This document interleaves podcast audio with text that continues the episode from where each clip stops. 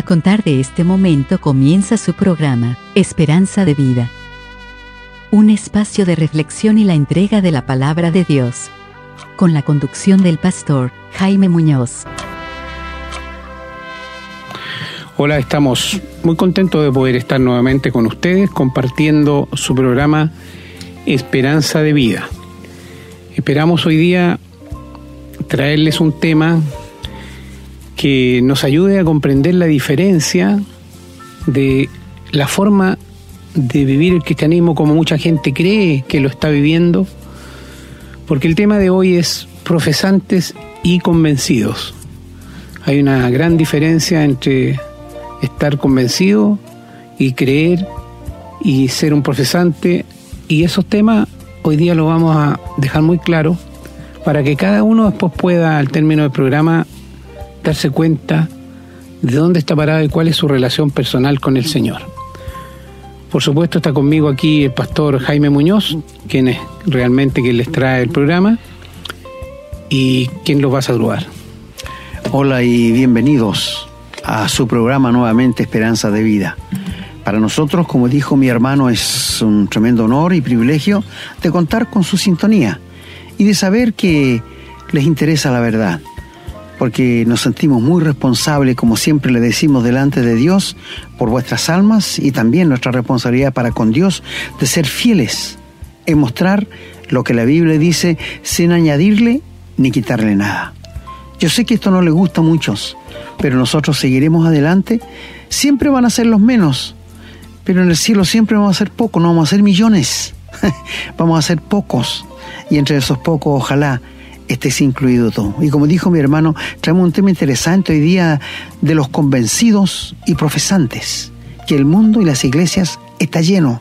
Y de esto queremos hablarle. Así que quédense con nosotros y sean muy bienvenidos a este su programa Esperanza de Vida. Así es, hermano. Bueno, este es un tema que nos ha preocupado mucho tiempo, que lo conversamos mucho acá, de que hay tanta gente que está solamente convencida, pero no está convertida verdaderamente y hay una diferencia muy notoria en la vida, pero muy sutil a veces y la gente no se da cuenta. No se da cuenta sino aquel que conoce, aquel que conoce verdaderamente al Señor, que lo tiene en su interior y tiene una relación personal con el Señor Jesucristo, puede ver eso. Pero la mayoría de las personas lamentablemente son solo convencidas y eso no les sirve, no basta. Si no existe una relación personal con el Señor, lo demás no sirve. Por eso el Señor dijo que muchos le iban a decir Señor, Señor, cuando se presentaran a Él, pero el Señor le va a decir, lamentablemente, no los conozco. Bueno, esta es la oportunidad de que cada uno ponga atención para que pueda aclarar en qué lugar se encuentra parado con respecto a la relación con el Señor. Les recordamos que pueden escribirnos a la casilla de correo contacto arroba esperanzadevida.cl para que nos hagan sus comentarios qué le parece el programa y si hay algunos temas que nos quieran que quieran que desarrollemos acá, como de alguna manera ya nos han hecho saber eh, varios temas bien interesantes que tenemos para adelante. También les, decimos que a vuelta de este, cuando terminemos este pequeño inicio, vamos a escuchar una canción y a la vuelta vamos a estar con la lectura bíblica para que busquen sus Biblias y busquen lápiz y papel para que puedan tomar nota y vean y, y, comprueben que efectivamente lo que se va hablando está en el aspecto bíblico. Bien, dicho esto entonces vamos a escuchar una canción y estamos a regreso con la lectura bíblica.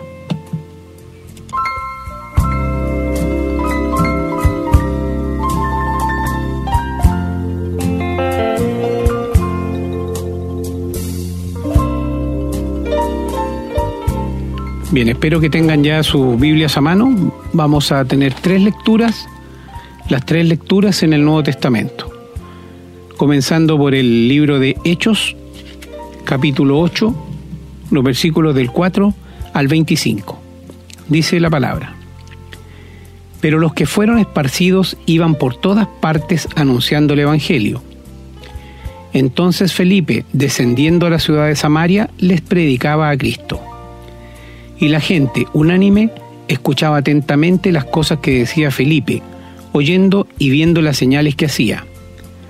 porque de muchos que tenían espíritus inmundos salían estos dando grandes voces, y muchos paralíticos y cojos eran sanados, así que había gran gozo en aquella ciudad. Pero había un hombre llamado Simón, que antes ejercía la magia en aquella ciudad y que había engañado a la gente de Samaria haciéndose pasar por algún grande. A este oían atentamente todos, desde el más pequeño hasta el más grande, diciendo, Este es el gran poder de Dios. Y le estaban atentos, porque con sus artes mágicas les había engañado mucho tiempo. Pero cuando creyeron a Felipe que anunciaba el Evangelio del reino de Dios y el nombre de Jesucristo, se bautizaban hombres y mujeres. También creyó Simón mismo, y habiéndose bautizado estaba siempre con Felipe, y viendo las señales y grandes milagros que se hacían, estaba atónito. Cuando los apóstoles que estaban en Jerusalén oyeron que Samaria había recibido la palabra de Dios, enviaron allá a Pedro y a Juan, los cuales, habiendo venido, oraron por ellos para que recibiesen el Espíritu Santo, porque aún no había descendido sobre ninguno de ellos, sino que solamente habían sido bautizados en el nombre de Jesús. Entonces les imponían las manos y recibían el Espíritu Santo. Cuando vio Simón que por la imposición de las manos de los apóstoles se daba el Espíritu Santo, les ofreció dinero, diciendo, Dadme también a mí este poder, para que cualquiera a quien yo impusiese las manos reciba el Espíritu Santo. Entonces Pedro le dijo, Tu dinero perezca contigo porque has pensado que el don de Dios se obtiene con dinero. No tienes tu parte ni suerte en este asunto, porque tu corazón no es recto delante de Dios. Arrepiéntete pues de esta tu maldad y ruega a Dios si quizá te sea perdonado el pensamiento de tu corazón, porque en hiel de amargura y en prisión de maldad veo que estás. Respondiendo entonces Simón dijo, Rogad vosotros por mí al Señor, para que nada de esto que habéis dicho venga sobre mí. Y ellos, habiendo testificado y hablado la palabra de Dios, se volvieron a Jerusalén y en muchas poblaciones de los samaritanos anunciaron el Evangelio. Continuamos en la segunda carta a Timoteo, capítulo 3, los versículos del 1 al 5. Dice la palabra, también debes saber esto, que en los postreros días vendrán tiempos peligrosos, porque habrá hombres amadores de sí mismos, avaros, vanagloriosos, soberbios, blasfemos, desobedientes a los padres, ingratos, impíos, sin afecto natural, implacables, calumniadores, intemperantes, crueles, aborrecedores de lo bueno, traidores, impetuosos, infatuados, amadores de los deleites más que de Dios, que tendrán apariencia de piedad, pero negarán la eficacia de ella. A estos evita. Y la última lectura de hoy es la carta a Tito, capítulo 1, los versículos 15 y 16. Dice, Todas las cosas son puras para los puros, mas para los corrompidos e incrédulos nada les es puro, pues hasta su mente y su conciencia están corrompidas. Profesan conocer a Dios, pero con los hechos lo niegan, siendo abominables y rebeldes, reprobados en cuanto a toda buena obra. Muchas gracias, querido hermano, por la excelente lectura de la palabra de Dios. Y pedimos a Dios que se digne a dar la bendición a su santa y bendita palabra. Amén, hermano. Bien, vamos entonces a una escuchar una canción y a la vuelta estamos con el desarrollo de este tema.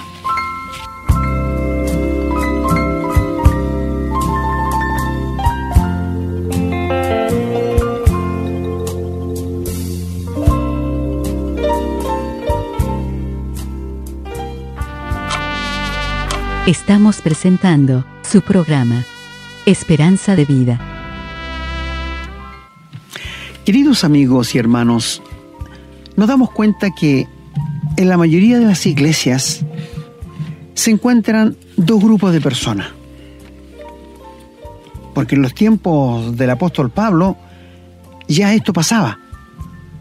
Pablo en su segunda carta a los Corintios dice, tengo mucho temor de los de dentro, de los falsos hermanos.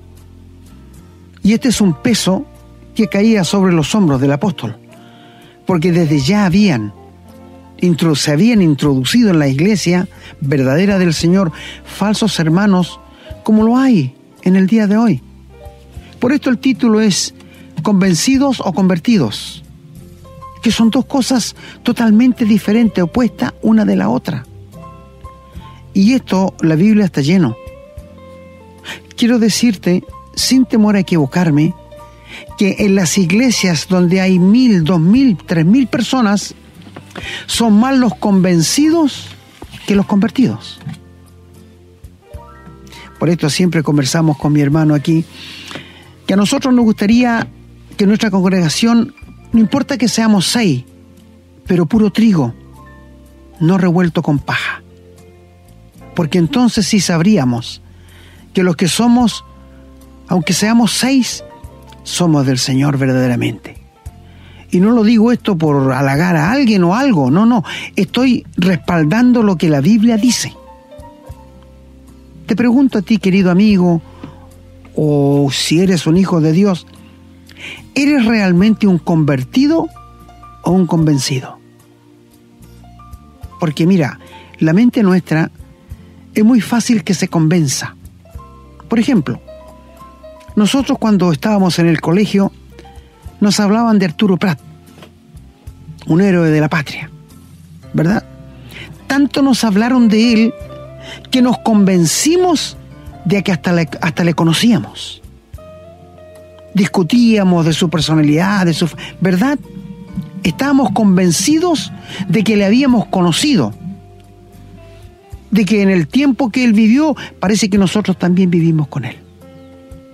¿Te fijas nuestra mente de qué es capaz?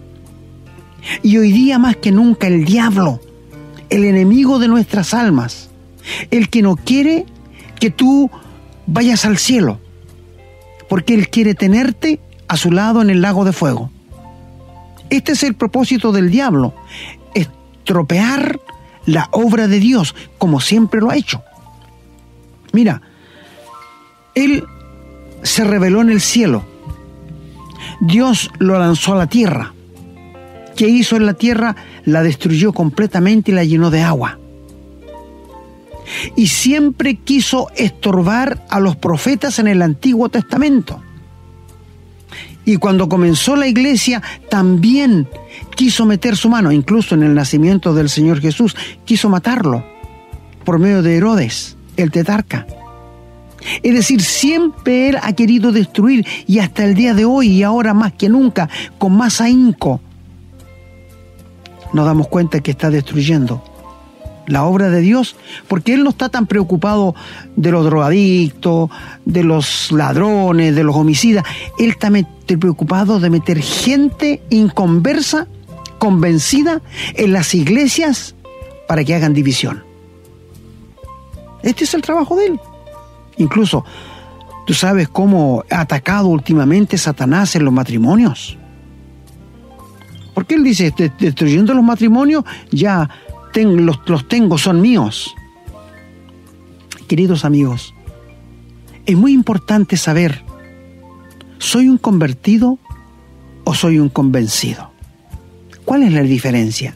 La diferencia es que un convencido nunca ha nacido de nuevo, nunca ha sido regenerado, nunca ha tenido un encuentro personal con Jesucristo y le ha rendido su vida aceptando la muerte de Cristo a su favor y entregándole su vida. Nunca lo ha hecho.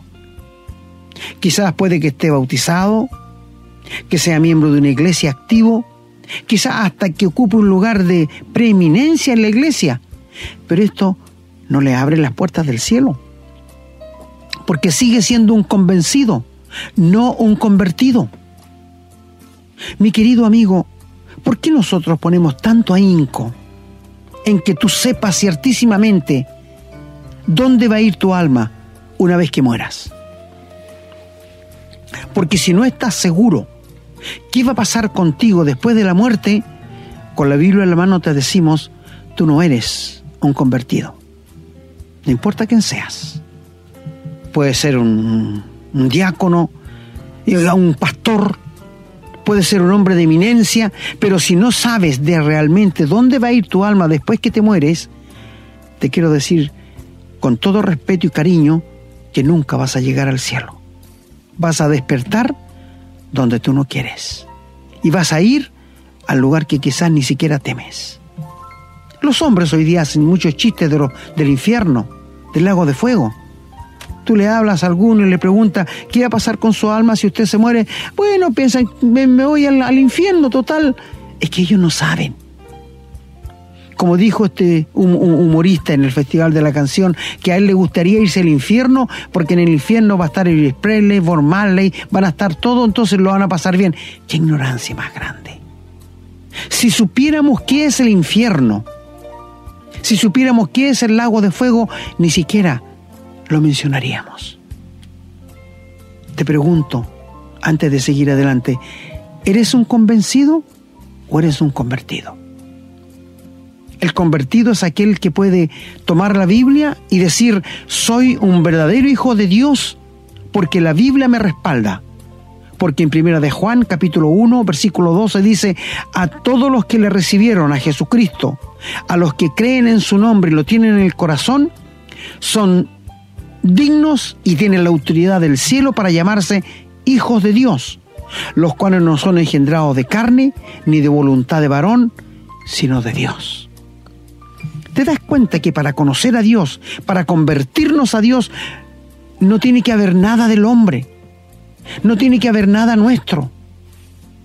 Mis amigos, yo estoy tan sorprendido que se está usando tanto esto de proclamar. Voy a proclamar. ¿De dónde sale esto que no está en la Biblia? Son cosas de los hombres, no son cosas de Dios. Que voy a proclamar. El otro día escuché a un hombre que decía, yo soy profeta y proclamo bendición. ¿Quiénes somos? Si no somos nada. Si no fuera que el Señor Jesús murió en la cruz, estaríamos todos condenados, directo al lago de fuego. El corazón del hombre se ha enorgullecido tanto que ya parece que a Dios no lo necesita. ¿Verdad? Yo me doy cuenta que el hombre no necesita a Dios, nunca lo mencionan. ¿O estoy equivocado? No toman en cuenta a Dios para nada, no lo quieren. Y lo más sorprendente es que esta gente, que ni siquiera se interesa por las cosas de Dios, cuando le pasa una desgracia, cuando se le muere un ser querido, ¿a quién culpan? A Dios. Y nunca se han interesado en Él. ¿Te das cuenta cómo sorprenden estas cosas? No puede ser que personas que nunca se interesen por Dios, cuando les pasa algo malo, culpan a Dios al tiro. Pero sabes, todo lo malo nuestro que nos pasa es por causa de nuestro pecado. Me ha tocado muchas veces estar en funerales y me han pedido que hable la palabra de Dios. Y yo les digo que Dios jamás quiso, nunca estuvo en el corazón de Dios que el primer hombre que puso en la tierra muriese. No estaba en el corazón de Dios esto. Nunca porque él sabía lo que produciría la muerte, la separación.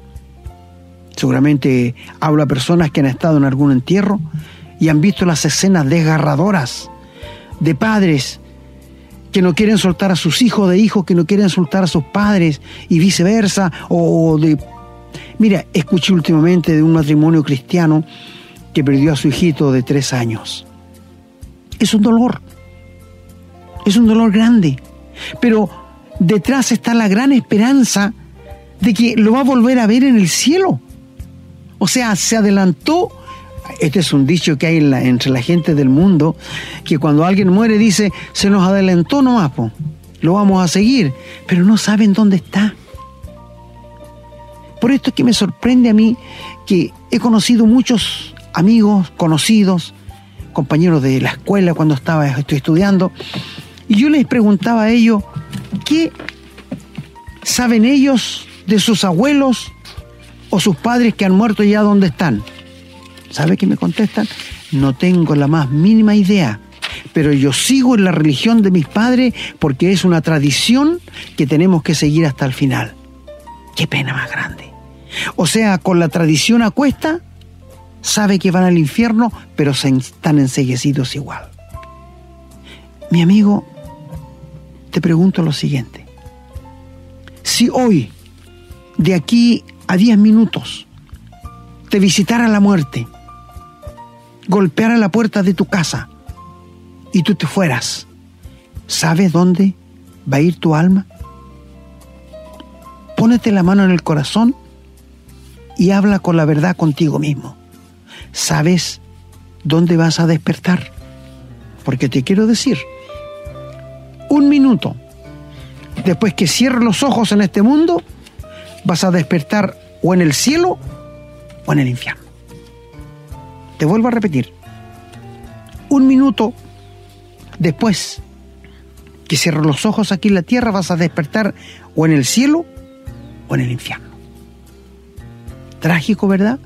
Pero tienes que ser sincero contigo mismo. Ahora, la verdad es esto. En las iglesias, en todas en general, hay convertidos y hay convencidos. ¿Cuál es la diferencia? Que un convencido, porque mira, yo te digo, tú te puedes convencer, escúchame, de ser un presidente de, la República sin serlo.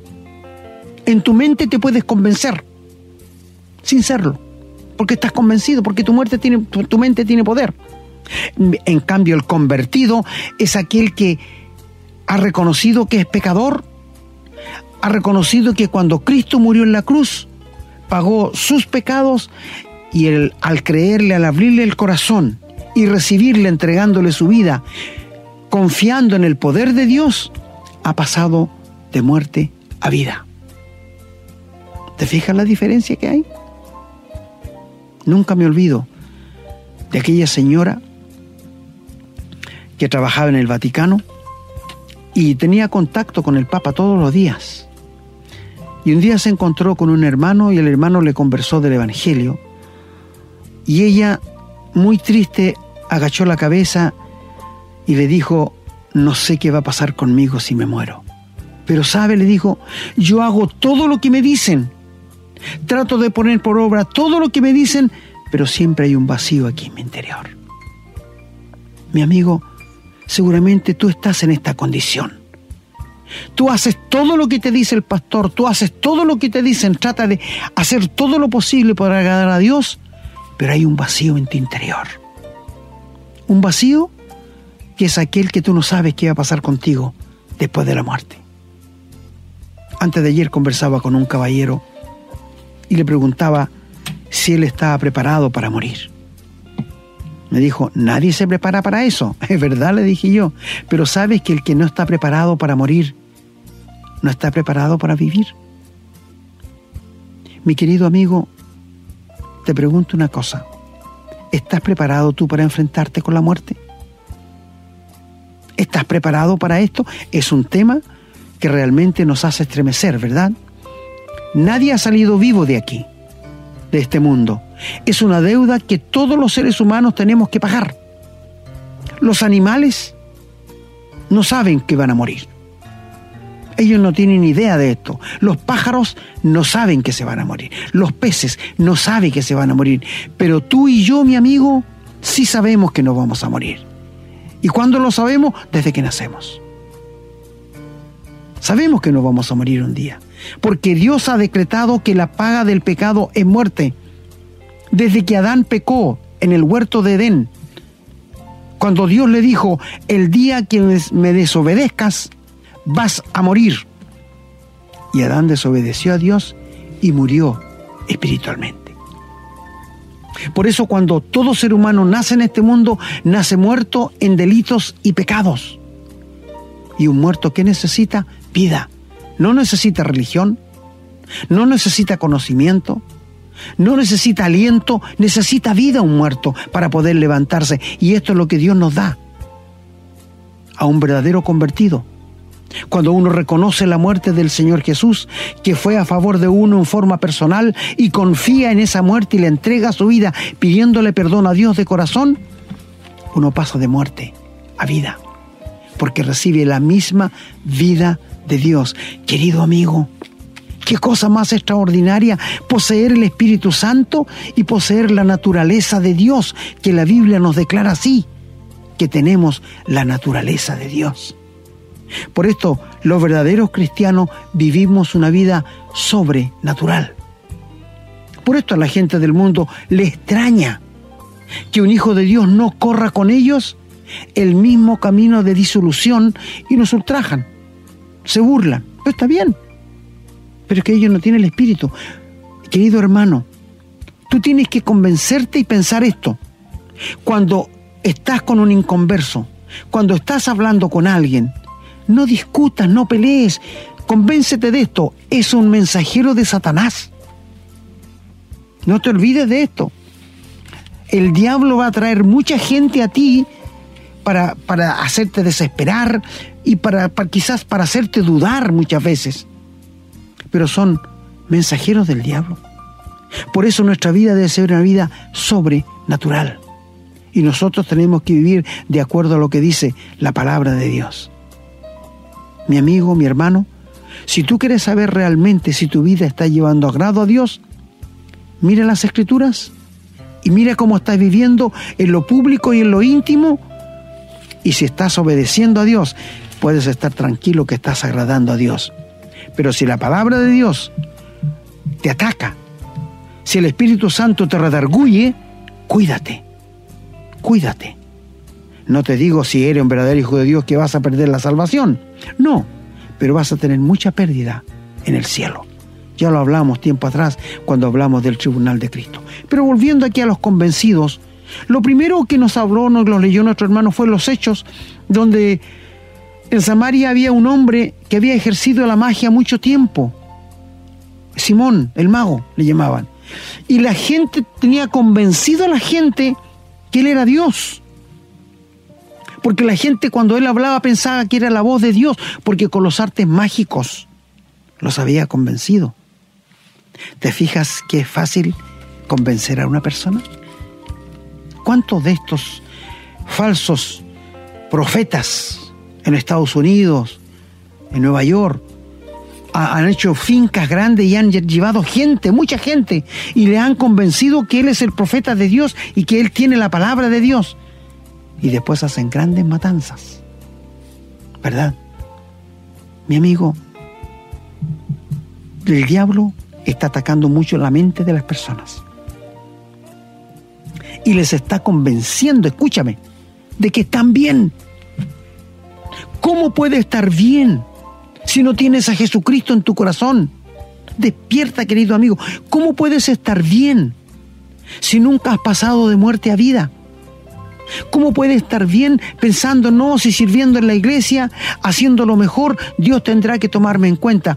Esos son tus estándares. Pero no son los estándares de Dios. No te confundas. Los estándares de Dios están en la Biblia. Y quiero decirte que cada vez que el ser humano, sus pensamientos, sus ideas pasan por encima de la Biblia, se convierte en un religioso. Es, decir, mira, un convencido cree en los sentimientos.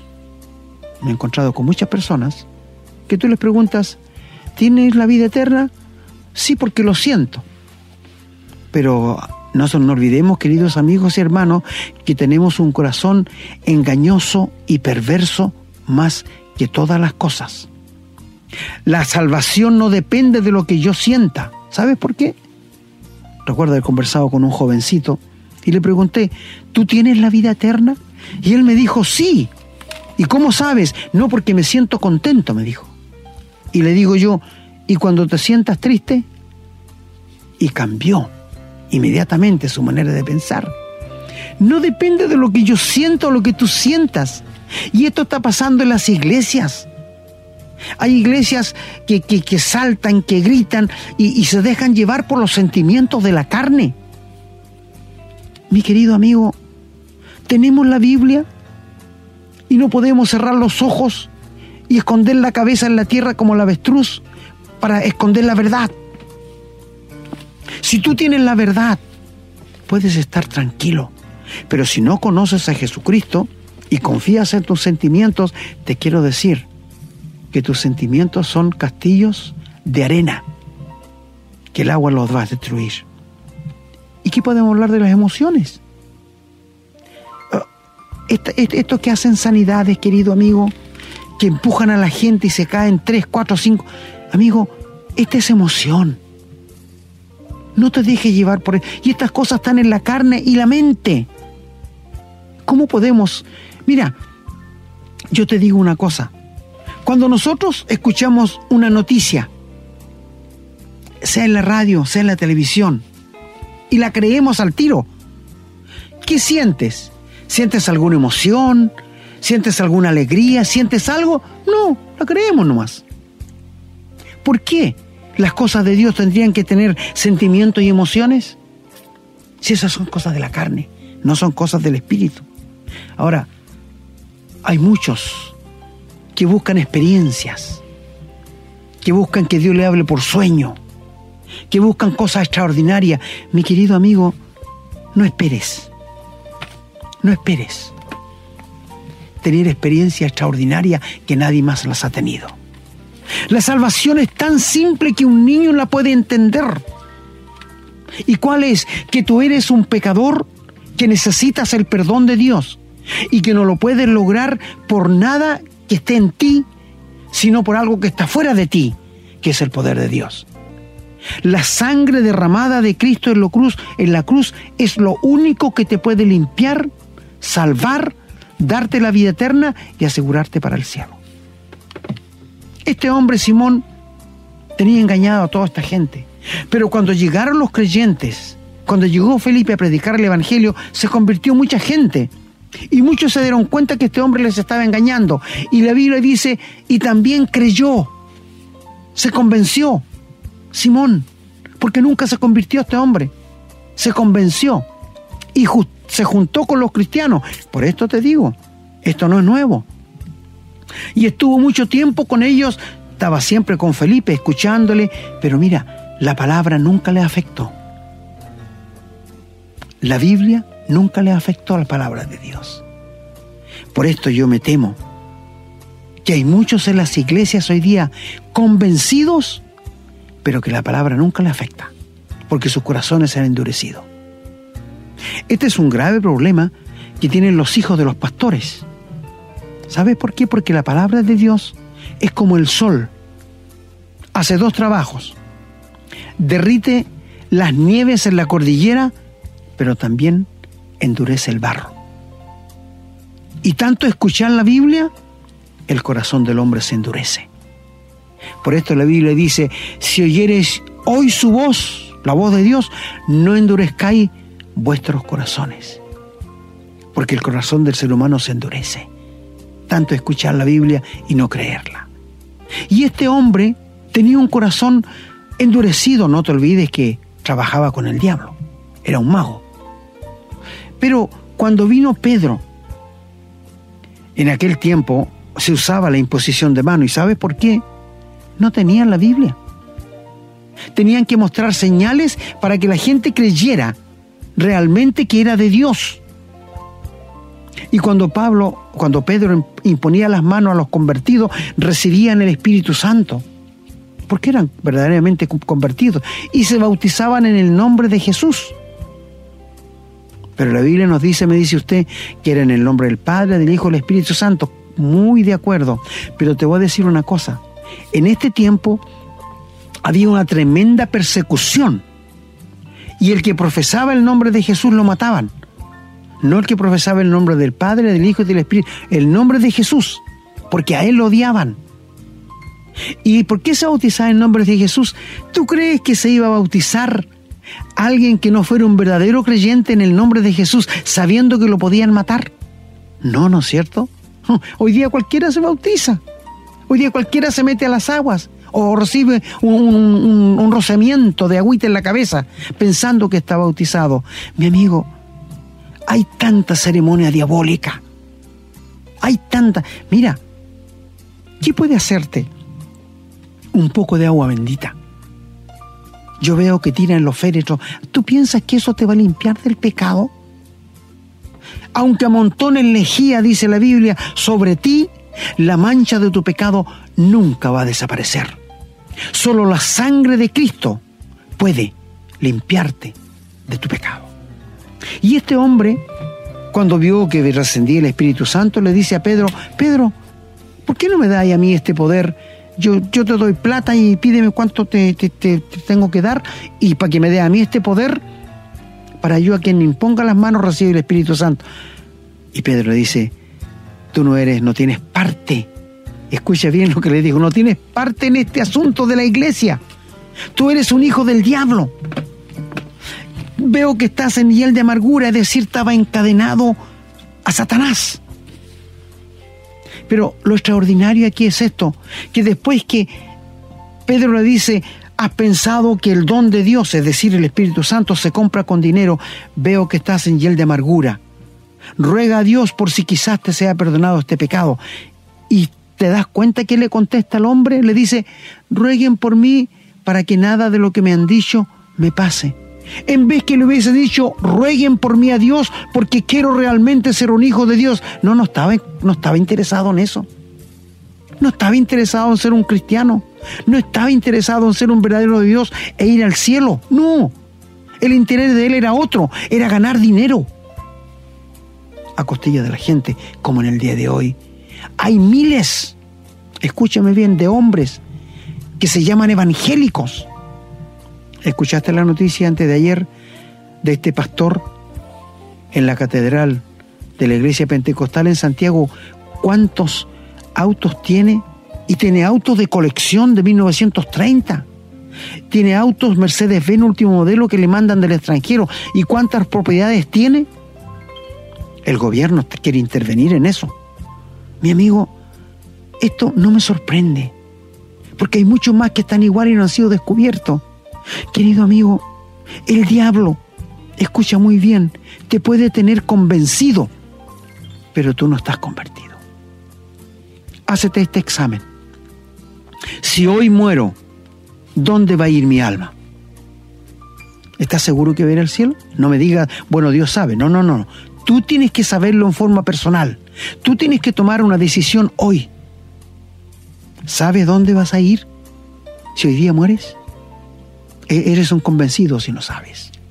La Biblia nos dice, donde leyó nuestro hermano, que hay muchos que profesan piedad, profesan conocer a Dios, pero con los hechos, con la vida que llevan, lo niegan. Porque lo que hacemos habla más fuerte que lo que hablamos. Y donde lo leyó en Timoteo, dice que habrán hombres, y, y si contaste allí donde él leyó, amadores de sí mismo, avaros, desobedientes a los padres. Esto lo vemos todos los días, es un pan diario a través de todo el mundo, con temas de 20 defectos, desleales, duros de corazón. Mi amigo, esto estamos viviendo hoy día. Y esta gente está metida en la iglesia. Cuídate de no ser un convencido, sino un convertido. Te pregunto, ¿Cuándo fue el día que tú te arrodillaste, creíste a Dios de corazón, aceptaste la muerte de Cristo a tu favor personal y le entregaste tu vida de todo tu corazón y recibiste la vida eterna? Mira, jamás nadie de los que son verdaderamente convertidos han escuchado una voz del cielo que les diga, ahora estás bien no, porque Dios nos ha dejado su palabra. Y la palabra de Dios, si tú no la crees, nunca vas a ser salvo, nunca vas a tener la vida eterna. Querido amigo, no te convenzas de lo que la gente te dice. Conviértete a través de la palabra de Dios. Si nunca has nacido de nuevo por medio de la escritura, tú no tienes la vida eterna. No te lo digo yo, te lo dice la palabra de Dios. El que oye y cree mi palabra tiene vida eterna. Y el Señor Jesús dijo, yo les doy vida eterna y no perecerán jamás ni nadie las arrebatará de mi mano. ¿Eres un convencido o eres un convertido? No importa quién seas. No importa que te estés convencido, amigo. Si no tienes a Jesucristo en tu corazón, tú no eres de Dios. Y qué fuerte. decirle a alguien que está en la iglesia por 10, 15 años, trabajando, haciendo cosas para Dios, que le digan tú no eres de Dios. Pero es lo que la Biblia dice. No te enojes conmigo, porque te digo la verdad. Porque te quiero decir, el ser humano se enoja con uno cuando uno le dice la verdad. Y esto no es nuevo, porque en la misma iglesia a Pablo lo aborrecían. Y Pablo decía, no importa que amándonos más sea amado menos, yo voy a hacer la obra de Dios. Y esto es lo que estamos haciendo. Mi amigo, ¿eres un convertido o eres un convencido? Si eres un convertido, tú sabes qué va a pasar contigo si mueres hoy. Si eres un convencido, tú no tienes idea qué va a pasar contigo después de muerto. Amigo, mientras hay vida, hay esperanza. Si no tienes la seguridad, entrégale en este momento tu vida al Señor y acepta a Jesucristo como el único Salvador de tu vida.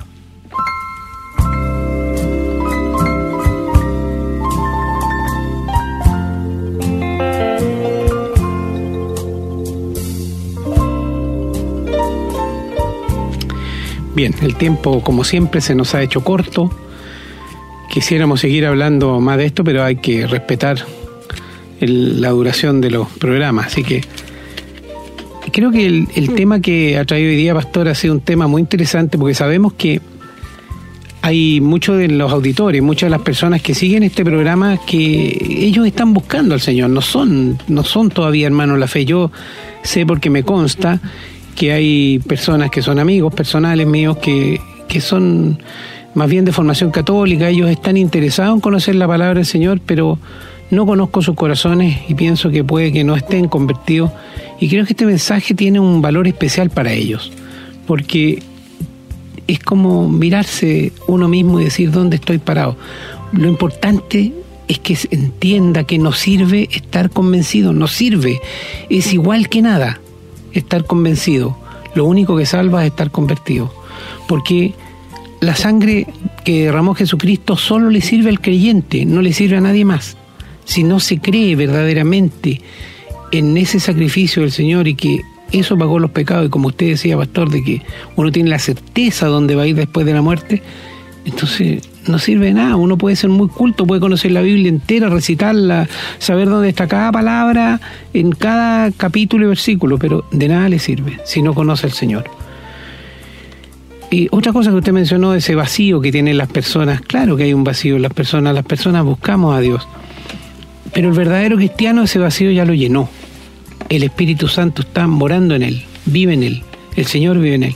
Por lo tanto, no, ya no tiene ese vacío, no busca, no, no tiene esa desesperación. Y cuando se conoce la verdad, hermano, esa relación personal con el Señor es, se vive y lo único que trae es paz. Lo hemos dicho antes, el mundo se puede caer, se puede estar desmoronando alrededor de uno y existe una preocupación natural que es la parte humana, pero no hay angustia, desesperación, hay paz, esa paz que solamente la puede dar el Señor y que quisiéramos que le llegara a todos y cada una de las personas que escuchan este programa porque sabemos que se lo están escuchando porque tienen interés. Y bueno, también usted habló de las experiencias sobrenaturales, estas personas que buscan experiencias místicas, ¿no es cierto? Esta cosa espiritual, que si no existe esa cosa espiritual para ellos como que nada de esto tuviera valor. Bueno, ¿qué más decirle que están tremendamente perdidos? El Señor, si hubiese querido darnos ese tipo de experiencia, lo hubiese dicho. Y sobre eso también, hermano, yo creo que más adelante, usted habló de los pentecostales, vamos a hablar un poquito sobre sobre esa experiencia que ellos tienen, porque los, los pentecostales, y con el debido respeto, porque ellos son hermanos nuestros en la fe, solo que tienen ciertas manifestaciones que no estamos de acuerdo porque no son bíblicas, eh, ellos le dan mucho valor a la cosa, a la cosa, como lo llaman, la experiencia, ¿no es cierto? Y esta grita, estos cantos, hablar en lenguas que nadie entiende, cuando la Biblia dice que si alguien habla en lengua, otro tiene que interpretar y hay mucho desorden y el Señor le gusta el orden. O sea, hay tantas cosas, hermano, que sería bueno que algún día pudiéramos tomar ese tema, pero no está dentro de los temas más relevantes en este minuto. Así es que bien, dicho todo esto y en favor del tiempo, yo me estoy despidiendo. Ha sido un gusto nuevamente haber estado presente. Esperamos que el programa les haya enriquecido y que a muchos los haya hecho pensar dónde están parados. Hermano. Muchas gracias hermano por sus comentarios una vez más. Queridos amigos y hermanos en Cristo, eh, si pueden compartir, como siempre decimos, la palabra de Dios sería muy bueno y sería una responsabilidad para ustedes mismos de atraer a otros al Señor Jesucristo. Y queremos decirle en verdad, eh, lo que nosotros les hablamos es palabra de Dios. Por eso les pedimos que tengan lápiz y papel para anotar, para que vean que no tenemos pensamiento de hombre. La Biblia se interpreta solo, sola, o sea, no tenemos que añadirle ni quitarle. Estamos mostrando tal cual está. Y este, la palabra de Dios, tiene poder y el poder de su palabra se ve cuando tú te conviertes. Mira, qué extraordinario. Así que queremos darle gracias por haber estado con nosotros y le invitamos a que estén con nosotros en un nuevo programa. Que el Señor les bendiga a todos ustedes. Amén, hermano. Será hasta la próxima. Hemos presentado su programa, Esperanza de Vida, un espacio de reflexión y enseñanza para la vida cristiana. Nos gustaría volver a contar con su sintonía. Que tengan un muy buen día.